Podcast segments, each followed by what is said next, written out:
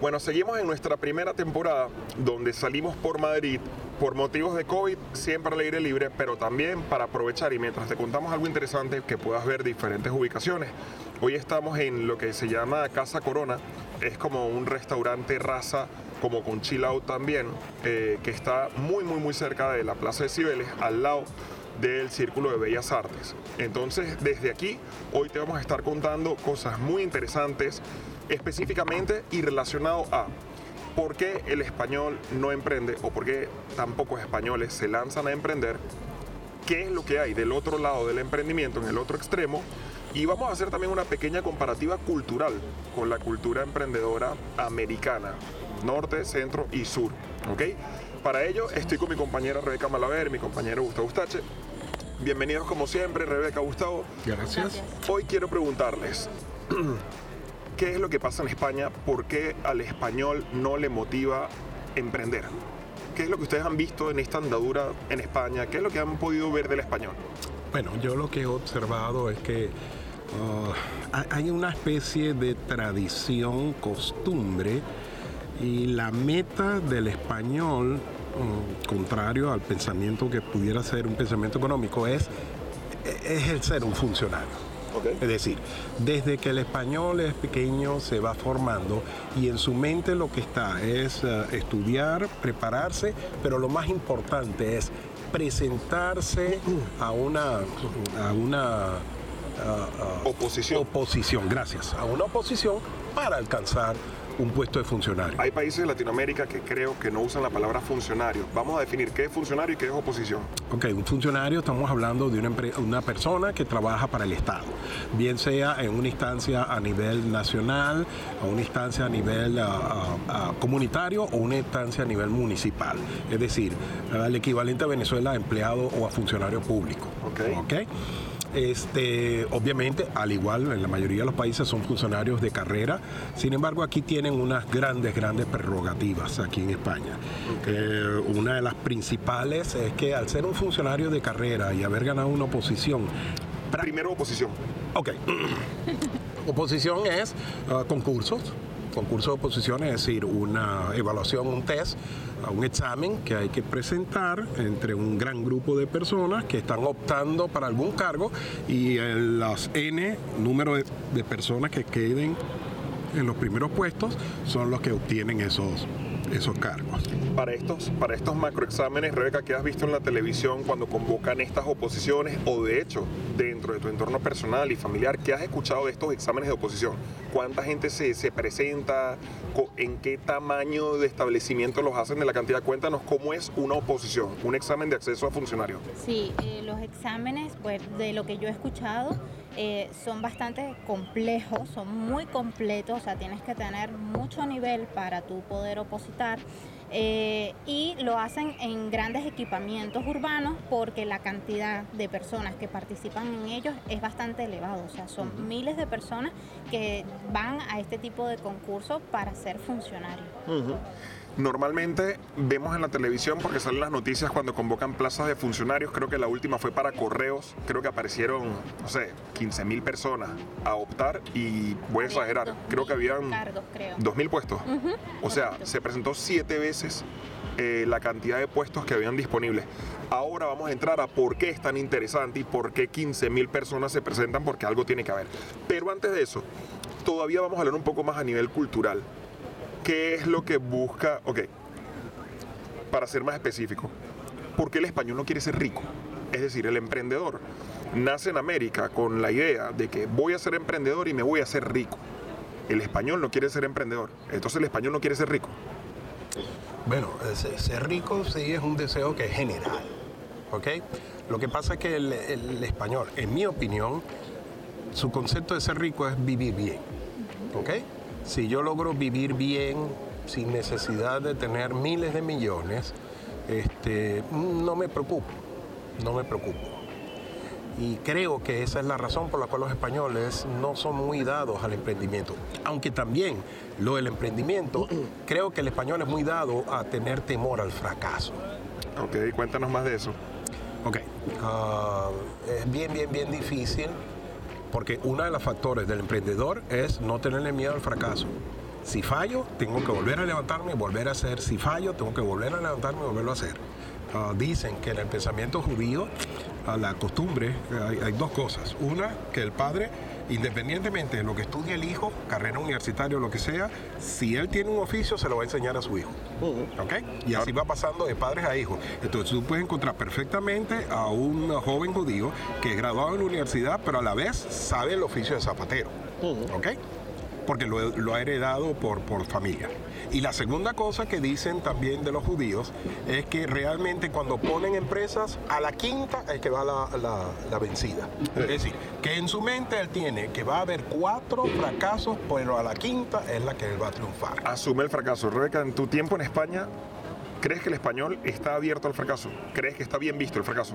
No, creo qué? que ellos le tienen muchísimo temor a fracasar porque pienso que lo que yo creo que ellos piensan es que les va a costar mucho volver a empezar desde cero.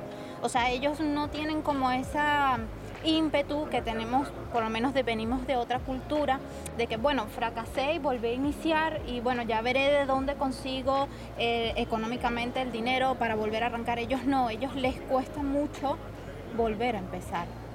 Yo creo que hay un tema también para añadir que es muy cultural, reputacional. Yo creo que en España está mal visto que fracases. O sea, más allá de que te va a costar levantarte de nuevo, creo que es criticable que fracases, creo que es censurable y creo que es hasta... Voy a buscar la palabra correcta. Creo que es como hasta imputable que fracases, como que eres señalado por haber fracasado. Y creo que en América, sobre todo en los padres del, del marketing, en el mercado moderno, en Estados Unidos pues no está, no está para nada, o por lo menos no está, no está tan mal visto fracasar. Yo creo que para el americano fracasar es parte de- del intento y creo que por eso eh, en Estados Unidos, por ejemplo, hay 500 mil veces más emprendimiento que lo que hay aquí en España. Por otra parte, y para ir un poco también manteniendo ese paralelismo en el mundo del funcionariado. Entonces, si el español no emprende, ¿qué es lo que está buscando? ¿Qué sería lo contrario? Ok, ok. Quiero agregar algo a lo que estaba Sí. diciendo antes, complementando. Un factor del español, porque sí debemos ser bien, bien claros, ¿ok? El español que ha salido, por ejemplo, toda aquella generación de españoles que fueron a países de Iberoamérica como Venezuela, Colombia, Argentina, ellos fueron emprendedores, ¿ok? Estamos hablando del español en España. Ah, buen apunte, excelente apunte. el em- el español en España no es emprendedor, pero el que salió o el que sale sí tiene tendencia a emprender. Ahora, hay una cosa también, ¿por qué el, em- el español en, España no es emprendedor? Hay un dicho que yo he escuchado muchísimo, muchísimo en boca de españoles y creo que eso más o menos ilustra lo que estoy planteando. Sí. Y ese dicho es, lo que hay en España es de los españoles. ¿Qué, qué crees que quiere decir o, o qué ¿Sabes qué? contexto tiene con esto? Yo no tengo que forzarme mucho. Yo estoy en mi país y si mi país da- produce lo que produce, yo tengo derecho Ah, a disfrutar de eso. Yo no tengo que forzarme mucho. Amigo. Hay, hay otro dicho que quiero añadir, ya que me, me traes esta colación, y es otro muy español, que para mí está lleno de sabiduría popular, pero arropado por inmensa mediocridad. Y es un dicho en España. En España las cinco pesetas era una moneda que se llamaba duros. La moneda de cinco pesetas era un duro, como en Estados Unidos el de 25 es el quarter, pues aquí los duros eran eh, pesetas, monedas de cinco pesetas. Y el español tiene una frase que, que, que él llena de sabiduría, pero es terrible, que dice, nadie da duros a cuatro pesetas. Nadie te va a dar una de cinco por cuatro. O sea, como queriendo decir, no lo intentes porque no vas a poder ganar. No, nadie da duros a cuatro pesetas. Y lo dicen como con sabiduría popular y como orgullosos y va lleno de mediocridad, porque es mentira. Claro que, claro que existe, o sea, es como que yo te diga, no, bueno, nadie te va a dar eh, un café en esta terraza por solo un euro y pico. Bueno, sí me lo da, porque es que hay gente que no se toma un café un euro y pico, que se toma una copa de nueve, hay gente que hace un evento, hay gente que hace un catering, o sea, como digo, el pensamiento parece estar lleno de sabiduría, pero en mi opinión lo que está lleno de mediocridad, pero hasta decir basta, ¿no? Correcto, correcto. Entonces, retomando ya lo que estábamos por la vía de lo del, del emprendimiento, quien emprende en España Gracias. prácticamente es el extranjero. ¿Por qué? Buenísima pregunta. En primer complicado. lugar, claro, claro, en mi opinión.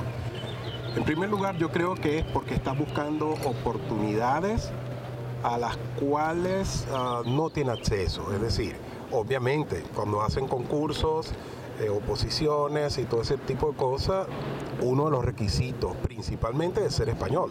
¿ok? Este, y obviamente tiene menos posibilidades de optar a ese tipo de puestos de trabajo. Y por otro lado... Pequeñas excepciones que quiero apuntar, tema de la medicina.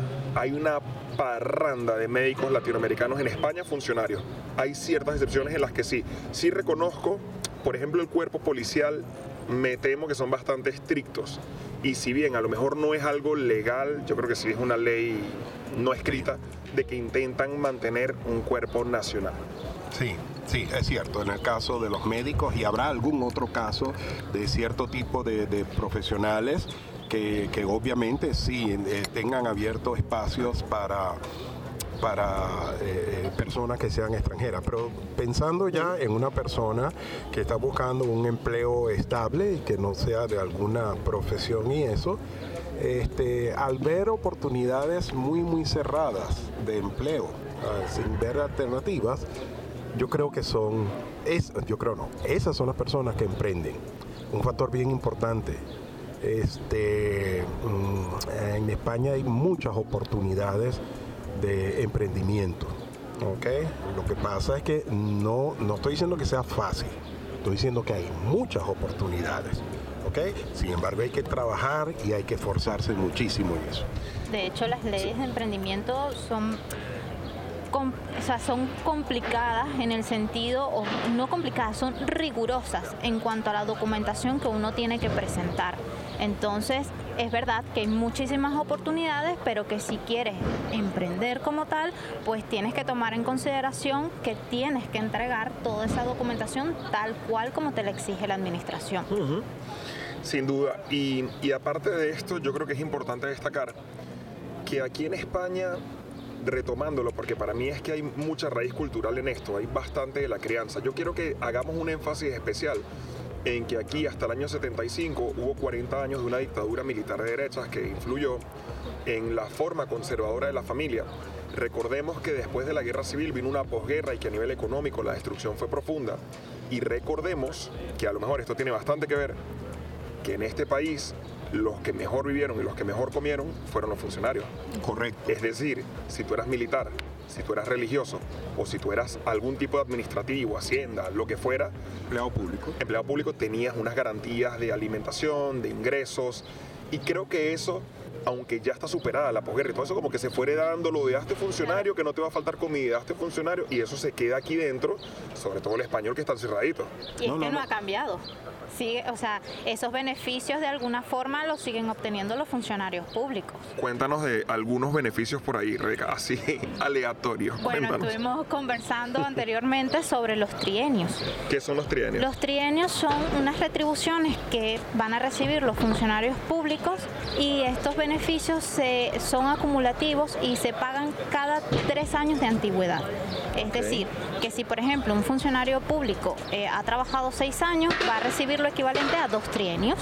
O si ha trabajado nueve, pues va a recibir en función de tres trienios. Ok. Estas retribuciones pueden ir desde 485 euros hasta 555 euros anuales. Wow. Hagamos un ejemplo práctico, alguien que lleve, por decir algo, seis trienios, son 18 años. Típico funcionario estos que están amargados ahí de la vida en el puesto, lleva 18 años, lleva seis trienios. Este, Rebeca, sería que ha percibido, vamos a decir para cerrar números redondos, 500 euros. En el primer trienio recibió, aparte de su salario anual, que son 14 pagas. Correcto. Uh -huh. Llevan la de verano y la de diciembre. Más las pagas extras. No, que, no son, es. que son en junio y en diciembre. Exacto, junio, exacto, exacto 14 en total, pero aparte llevan los trienios. Correcto. Y alguna exacto. otra bonificación por ahí, aparte sí. de los seguros y aparte de todo. Pero bueno, tres años lleva eh, 500 adicionales. Uh -huh. Seis años lleva los 500 del, prim del, primer trienio más los 500 del segundo, que son 1000. Uh -huh. Otros tres años ahora van 1500 y así va acumulando. Y cuando lleva seis, seis años, trienios, 3000 euros. 3000 euros. Correcto. O sea que un funcionario, aparte de sus 14 pagas, las bonificaciones adicionales, los beneficios a nivel de seguro y demás, y luego hablamos del tema bancario, recibe 3.000 euros adicionales. Claro. Es así. Por tener 18 años en la administración pública. Entonces, si, si tú eres hijo de un funcionario y ves que tu padre o tu madre está recibiendo 14 pagas, seguro médico, 3 mil euros extra cada tres años. 30 No. días de 3 vacaciones. mil al euros año. no, 500 cada tres años. Ok, 500 Que si Pero claro, ese año 18. Pero si suponte fueran que para 18, cuando tú eres adulto, tu padre ya lleva en funcionario ya toda la vida. O sea, que a lo mejor lleva hasta más años de Pero 18. ya va. Y algo muy importante que es comparativo para muchos países, entre esos Estados Unidos. 30 días de vacaciones al año Pagadas. Pagadas. ¿Ok? Aparte, o sea que, fíjate, Trabaja 11 meses. espérate, vamos a, vamos a hacerlo bien. Él lleva una paga extra en verano. O sea, cobra su sueldo completo más una extra, pero solo trabaja 15 días. Correcto. Trabaja 15 días y cobra dos meses. Y en, diciembre, y en diciembre igual. En diciembre, trabaja 15 días y cobra dos meses. Correcto. Entonces vamos a suponer que ese es tu papá o esa es tu mamá, ¿ok? Si ese es tu papá, vamos a decir que tu mamá por el otro lado es emprendedora. ¿Cuál es la situación de tu mamá como emprendedora? Es decir, para empezar su negocio, vamos a más o menos calcular cuánto cuesta eh, eh, el autónomo, que ahora, no nos volvamos locos, ahora es 50 euros al mes y es durante unos meses nada más, ¿ok? Pero la realidad es que va subiendo y tarde o temprano llega a la cuota estándar mínima que suele estar en torno a los 300 euros, ¿correcto? Sí. Pero aparte de eso, ¿qué otras trabas se suele encontrar, a grosso modo, una persona que quiere emprender? Más o menos, ¿no? Bueno, aquí en España. Sí. Claro, hay- hay- hay- en esos aspectos sí debemos reconocer que España no es muy dada a facilitar las, ah, los, los requisitos, no, el procedimiento para abrir una empresa. Totalmente. Sí, totalmente. es bastante restrictivo. Burocrático. Burocrático, por ejemplo, mientras en otros países tú puedes constituir una, una empresa, una persona jurídica en cuestión de dos días, tres días, a veces un día, aquí en España sí te puede llevar un mes, ¿ok? Tres semanas, un mes. Entonces, En Estados Unidos no te exigen pagar un autónomo. Esto no te exigen, creo, que no te obligan a tener una cuenta bancaria ni siquiera. No. Para registrarla. no. De hecho, creo, estoy casi seguro que la puedes registrar desde fuera de Estados Unidos. Eh, bueno, esa parte sí, dependiendo. ¿Ok? Ok. Hay algunos estados, porque acuérdate que eso es, fede- eso es estatal. Ok. Cada estado decide los requisitos para constituir una empresa. Eh, incluso hay estados dentro de Estados Unidos que son paraísos fiscales. ¿ok? Caso de Delaware, por ejemplo. Eh, Por ejemplo, el caso de Delaware. Este, mm, pero lo que quiero decir es que en Estados Unidos, después de que tú constituyes la empresa, es que tú vas al banco con el, el acta de constitución y es que tú abres la cuenta. Aquí en España no. Aquí en España, cuando tú solicitas la constitución de la empresa, un requisito es ingresar el dinero que va a ser el capital social de esa empresa. Entonces el banco te abre una cuenta en constitución, una cuenta bancaria, y con ese comprobante es que tú vas entonces al registro, o sea, a la notaría para notariar el- el- la, la empresa y después al registro para darle validez. Cuando tienes el registro que regresas al banco y es cuando ya liberan la cuenta y puedes operar con esa cuenta. Todo ese procedimiento que estoy diciendo puede llevar su tiempo. Sobre todo si hay correcciones que hay que hacer. Si hay eh, eh, eh, recursos que te dicen, no, mira, aquí tienes que cambiar esto, no puede ser el administrador esta persona, no puede ser, este, no puede cumplir que el autónomo o el administrador único sea tenga tanto por ciento de las acciones, sino que tiene que tener más. Me explico, o sea, son una serie de requisitos que ponen y que muchas veces demoran de forma burocrática esto.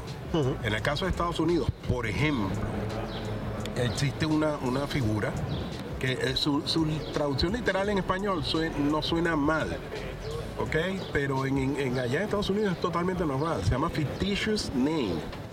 Sería nombre ficticio. Aquí en- en- a nosotros en español nos Ficticio es suena... peyorativo, es Sí, negativo. nos suena a trácala, a trampa, cosas Sí. de esas. No, no, no. Fictitious name es que sencillamente un autónomo, una persona natural, puede crear una persona jurídica sencillamente con un nombre y al crearla con esa va al banco y abre una cuenta bancaria ah, con ese nombre. No necesita ni siquiera que sea una empresa. Es como si como, como si como autónomo yo pudiera tener una marca comercial, pero como autónomo. Correcto, correcto. Sin registrar una marca ni nada. Sino que mi nombre es eso. Por decir, yo soy plomero y entonces yo pondría eh, Gustavo Bustache Plomero. Ese es mi fictitious name. Y yo voy al banco y yo abro mi cuenta, Gustavo Bustache Plomero, o plumbing sería en inglés, y sencillamente con eso yo puedo operar. Y me hacen los cheques, el que me paga, a nombre de Gustavo Bustache Plumbing, y Sí. eso es perfectamente, yo tengo la cuenta así. En Estados Unidos está muy bien visto el garaje, emprender en tu garaje, en todas las películas, Steve Jobs, el otro, tal. Es algo positivo. Aquí en España está bien visto emprender en un garaje, Rebeca. ¿Tú has visto que eso esté bien visto? ¿O crees que es admirable? ¿O crees que es reconocible? Es que aquí no es reconocido eso. De hecho, no sé qué tan legal pueda ser, honestamente. Ahí, ahí. Te puede caer hasta una inspección. Correcto.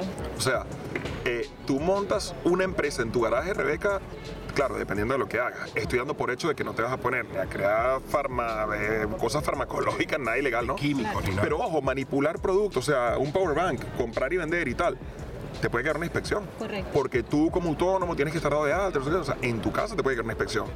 Y ese es Si tú no cumples las condiciones del equipamiento como tal para tú poder trabajar o producir o lo que sea, es que te puede caer una gorda. Totalmente, totalmente. No, y, y ese es uno de los efectos que tiene España a nivel de, de estimular el emprendimiento. Uno de los efectos que tiene. Y no me extraña que el español entonces diga, bueno, mira, entonces yo no, no emprendo nada, yo me hago funcionario, o en su defecto, me hago trabajador de una gran corporación, que aunque no me traten tan bien, me permite vivir, como le decíamos al principio, y no me genera quebraderos de cabeza ni dolores de cabeza. Por otra parte, y, avanzando en el recorrido que estamos haciendo, entonces el español no tiene casi ningún incentivo para emprender, no tiene ese afán eh, que tenemos los americanos de construir eh, a nivel patrimonio, a nivel riqueza, no tiene tanto ese afán. Tampoco hay condiciones que lo estimulen realmente el español, entonces no tiene ningún incentivo para ello. Es que de hecho pienso yo que la estimulación más bien la hace el sector público hacia que seas funcionario. O sea, no hay un beneficio como tal al emprendedor para que pueda emerger o hacer su, su actividad como tal. Entonces aquí más bien se premia, bueno, tú quieres ser funcionario, pues yo te premio con estos incentivos. Es que de hecho, incluso lo estábamos hablando, fuera de lo económico, si tú, por ejemplo, vas a alquilar un piso, el hecho de que tú tengas una nómina del sector público ya de una vez para ti es un beneficio porque el casero eh, prácticamente descarta todos los demás. O sea, coge el tuyo porque para ti, para él es una garantía de pago mes a mes. Eres un candidato con un nivel superior, Correcto. absolutamente superior. Y a nivel bancario, a nivel hipotecario, lo mismo. No, prácticamente Sí. lo mismo. Es lo mismo, es lo mismo. Ok, otra cosa, miren este experimento, sí. Ya, quería decir algo Sí. con, respecto, con respecto a eso. Pero así como estamos hablando de, los, de las preferencias del español hacia ser funcionario público, entonces ahí es donde vemos que los extranjeros tienen un espacio muy, muy abierto para emprender. A esa me la quería guardar para el final. Te me fuiste. Sorry. Esa, esa es mi conclusión, no te me vayas. Sorry. Mi conclusión es, entonces, ¿qué, qué ¿Quién oportunidad hay aquí? Porque si nadie está emprendiendo, alguien lo tendrá que hacer. Perdón. Eh, Pero no, no, pero buena, buena, buena. Estamos en la misma línea. Y mira que esa no la habíamos hablado porque la tiré guardadita, pero está bien, está buena. No la dejes que la vamos a dejar al final. Yo quería hacer un twist brevemente. Y mira esto, para que, para que quien esté escuchando y viendo esto se dé cuenta de que la cosa es verdad. Esto no lo hemos preparado, pero yo les voy a preguntar y ninguno de los dos me va a poder responder esta pregunta, ni yo tampoco. Los ni ustedes ni yo. Mencióname a 10 millonarios españoles. Bueno, yo puedo mencionar, no 10. 5. Ok. Este, Amancio Ortega. ¿Sí? Este, ah, ah, esta muchacha de- del Santander se llama. Botín, la familia Botín. La familia Botín. Este. Amancio Ortega Botín. Ya me quedé ahí. Vas por la marca, que está, es un buen atajo, pero luego cuando vas a buscar el nombre no lo encuentras el nombre. Eso sí. Rebeca, dime 5 millonarios españoles. Ya yo dije Amancio Ortega. No, bueno, te lo pongo facilito. Repite a Mancio Ortega, el de Sara. No sabe 5. Es que no sé, cinco españoles. Yo no. tampoco. ¿Saben por qué? Porque en España no se promociona al millonario. El millonario no es una figura heroica como en Estados Unidos. el millonario no está idealizado como en Estados Unidos, donde un Jeff Bezos es una figura que continuamente está en la televisión, más veces positivo que negativo. Un, un Trump antes del presidente, este, Warren Buffett, Zuckerberg, Bill Gates. son figuras casi de adoración en Estados Unidos. Aquí en España no. Aquí en España, era antes de morir. aquí más bien son criticables. Más bien son como figuras que tienen que llevar con cierto peso el ser millonario. Son culpables de ser millonarios un poco, ¿no? O sea, no se les reconoce positivamente y el grueso de la población valora. Amancio Ortega es un señor que dona 500 mil máquinas contra el cáncer de altísima tecnología cada cinco años y, y todo el mundo aplaude. Cuatro idiotas amanecidos, fumadores de hierbas, eh, lo critican, pero el 90% de la población lo aplaude. Pero lo que quiero decir es que son personalidades que no las conocemos. Y tú me vas a decir que en España no hay 10 millonarios. Claro que los hay. ¿Y cómo y por qué no sabes quiénes son? Sí, están llegando no políticos, tienen, ¿no? no tienen renombres ni nada. Ese es Maroto. Sí. Están llegando políticos del Partido Popular. Si quieren lo entrevistamos aquí una vez. Entonces, si te das cuenta, no es que esté penalizado, pero no está tan bien visto el hecho de eh, eh, saber quiénes son. No están públicamente expuestos y cuando lo hacen es aquello. Amancio Ortega no dio una entrevista hasta que tenía, no sé, 60 años, 70 años. Claro, cuando ya estaba todo construido, es todo, todo, todo hecho, pero hasta ese momento no hizo Era ninguna. prácticamente un desconocido. Era un desconocido. ¿Qué, ¿Qué piensan al respecto? ¿Creen que eso puede cambiar o creen que eso se va a mantener? ¿Creen que el millonario y el, y el mega empresario se va a seguir manteniendo como en un bajo perfil? Yo creo que sí, por temas de cultura. Yo creo que eso no va a cambiar. Bueno, yo creo que poco a poco por los tiempos que estamos viviendo va a cambiar un poquito, no mucho. No es que se va a hacer como Estados Unidos, pero sí poco a poco va a ir, eh, va a ir creciendo este, ese conocimiento porque yo creo que es una tendencia mundial. ¿ok? Es decir, nos vienen muchas referencias, pero sí, nunca va a llegar al nivel de los Estados Unidos, va a ser menor. Totalmente. Para ir terminando, eh, otros temas que son interesantes que podamos darle también un- unas pinceladitas. En el tema de- del emprendimiento, aquí en España, y era el punto que, que te adelantaste, Gustavo, eh, el extranjero entonces, cuando llega a España, aparte de que hay un grupo que les interesa por el tema de documentación, legalidad, como mencionó Rebeca, hay un gran grupo que directamente no tiene capacitación suficiente para arrebatarle un puesto de trabajo a un español. Estemos claros, que eso lo hablaremos otro día, como hemos dicho, que para tú quitarle un puesto de trabajo a un español tienes que ser sobradamente mejor que él. Casi que no es suficiente con que seas igual, tienes que ser mejor para que puedas quitarle el puesto de trabajo, porque seamos claros, eres extranjero. O sea, no estoy hablando de discriminación, no estoy hablando de estupideces, estoy siendo pragmático, claro en esto. Tú eres de afuera, tienes que ser mejor que el que tengo aquí para que yo le quite un puesto a él y te lo dé a ti, ¿ok? Y creo que eso te va a pasar en cualquier país del planeta. Podemos eh, pasar por alto, mirar a otro lado, es una realidad. Dicho eso, entonces la solución que nos queda a los extranjeros en su mayoría es emprender. Más o menos tenemos algunos números aproximados de cómo funciona el tema del emprendimiento con el extranjero, aprox. Sí, sí, de los, de los, eh, ok, primero la referencia, en España más o menos se crean un- unas 90, 95 mil empresas este, cada año y su inmensa mayoría son pymes, ok. Este, cuando digo inmensa mayoría estoy hablando de, de más del 99%, o sea que 90, 90, entre 90 y 94 mil empresas eh, anualmente son de, son de pequeñas y medianas empresas, de pymes. Y muchos de ellos, bueno, casi todos son emprendedores. Prácticamente la pyme es sinónimo de, de emprender. De ese porcentaje, este, más de dos tercios, tres cuartas partes son, son extranjeros. Son extranjeros emprendiendo en España. Ok, y, y a partir de allí, el extranjero em, tiene entonces un mercado de oportunidades, porque también esto es importante. En Estados Unidos es mucho más fácil emprender, es mucho más barato, es mucho es menos tedioso, mucho menos burocrático y todo muy fácil. Pero entonces hay una gran competencia. Claro, claro, claro. ¿Cuáles son las oportunidades que entonces podemos tener aquí en España, precisamente con todo este panorama que hemos descrito? Si nadie está emprendiendo, ¿podría haber oportunidad entonces para los que sí nos atrevemos? Eh, obvio, obvio. Eh, Lo que sí tenemos que ser es persistente. O sea, hay burocracia, hay procedimientos, hay procesos que hay que cumplir. Este, y, y bueno, en cierta manera deberíamos eh, reconocerlo como el costo del emprendimiento. No solo en dinero, sino también en todo lo que hay que hacer de, de- de procedimientos, de diligencia, de requisitos, de procesos para poder emprender. Rebeca, el latinoamericano tiene que entender que llega a España, que hay oportunidades de emprender, pero que tiene que quitarse el miedo de levantar el teléfono y llamar a un proveedor español y hablarle de tú a tú y pelearle el precio y no, esto no me interesa, cámbiamelo. Tiene que entender que está a la altura perfectamente de las circunstancias y que precisamente no hay competidores eh, eh, emprendiendo. Sí, o sea, yo pienso que cuando tú llegas aquí y quieres emprender, pienso que te tienes que quitar un poco la careta de que eres extranjero y que tú puedes resolver y buscar las mejores opciones para ti. Creo que eh, tienes que especializarte porque efectivamente vas a tener mucha competencia y tú tienes que destacarte en lo que haces. Si no puedes destacarte, entonces tienes que buscar los mejores precios y allí es cuando tú tienes que debatirte con el proveedor.